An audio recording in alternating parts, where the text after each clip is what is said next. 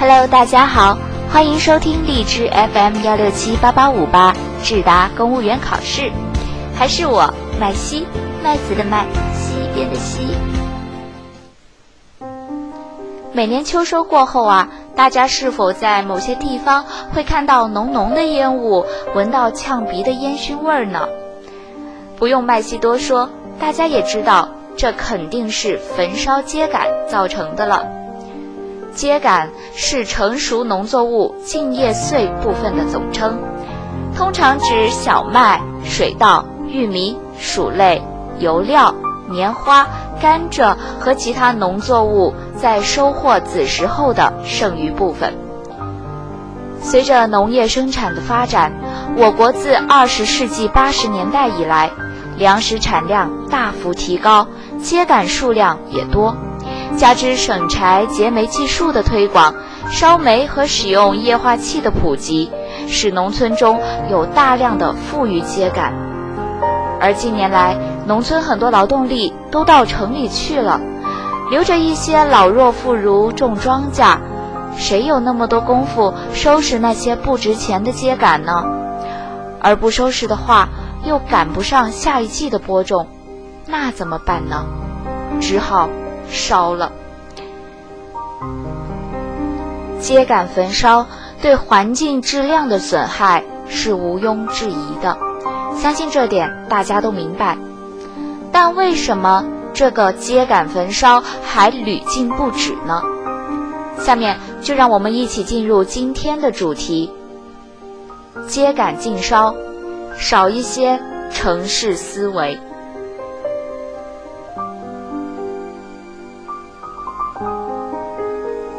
秋意渐浓，忧虑空气质量的时间窗口又开启了。据环保部十八日通报，近两周在二十个省份共监测到疑似秸秆焚烧点八百六十二个，比去年同期增长百分之六点六八。这一卫星遥感巡查监测数据，反映出严峻的污染防控形势，也让秸秆焚烧问题再度进入公共议程。秸秆焚烧绝非新话题，无论政府机构、专业人士还是媒体公众，对其危害性以及治理难度都已有较为清晰的认知。近年来，禁烧令的执行与督查越发严格，农民私烧秸秆会被罚款甚至拘留。秋收时节，一些基层干部在田埂上安营扎寨，昼夜严防死守。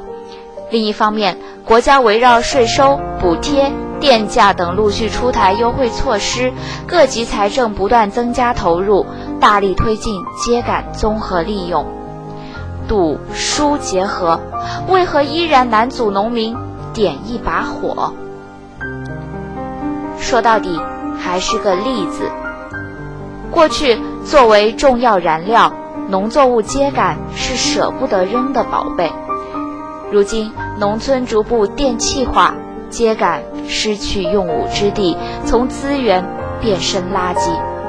付之一炬，既省力也能提升土壤肥力，可谓最便捷、利益最大化的处理方式。站在农民兄弟的角度，现实中的不少政策支持、优惠措施、先进技术，更多还只是看上去很美。在农村劳动力净流出、农村逐步空心化的当下，种地不易。净收益本身就不高，如果一亩地还得额外花费成本去履行环保责任，确乎难以接受。难怪当有干部发出“为什么一亩补贴二十元你还烧”这样的疑问时，农民的回答令人深思：“我再给你二十元，你把秸秆给我运出去，行吗？”有研究表明，秸秆焚烧对雾霾的贡献率约百分之四。在特定时段，大规模集中焚烧秸秆是生成雾霾的重要因素。同在一片蓝天下，城市居民渴望清洁空气，因焚烧带来的环境污染亟待治理。但同时，农村群众也需要生存和发展，他们的利益也应得到重视。然而，目前处理秸秆的实际成本很大一部分还是要由农民自己去承担。因此，破解秸秆禁烧难题，理应带入这样的城乡二元语境：凡易之道，与时偕行。焚烧秸秆问题是在发展中出现的，解决它也应将其置于农村现代化的宏阔视野中，需要保有过程意识，不能沿用城市思维、工业思维，否则便不公平。比方说，城市人丢垃圾，只要找到垃圾桶就可以，因为背后有着庞大而成熟的垃圾运输、分拣、处理系统在支撑。但当农村人处理秸秆时，类似的基本公共服务体系却存在短板。从这个意义出发，治理焚烧秸秆是一项系统工程，一禁了之无法治本。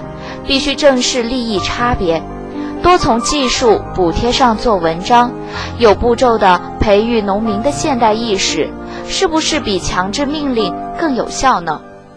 如果秸秆焚烧一时难以禁绝，结合天气情况有组织的分批焚烧，是不是可以暂时缓解雾霾之困呢？真正理解农民群众的现实困难和实际需求，有针对性的一步一个脚印的加以解决，才是破解秸秆焚烧窘境的正确之道。小小秸秆映照着大问题。古人云：“利民之事，丝发必兴；利民之事，毫末必去。”今天，随着社会利益主体日渐多元，有些做法在利民与利民之间已经难言泾渭分明。正因此，一项公共政策的制定实施，不论看起来多小，都是对治理智慧与能力的检验。文章来源：人民网、人民日报，作者：李浩然。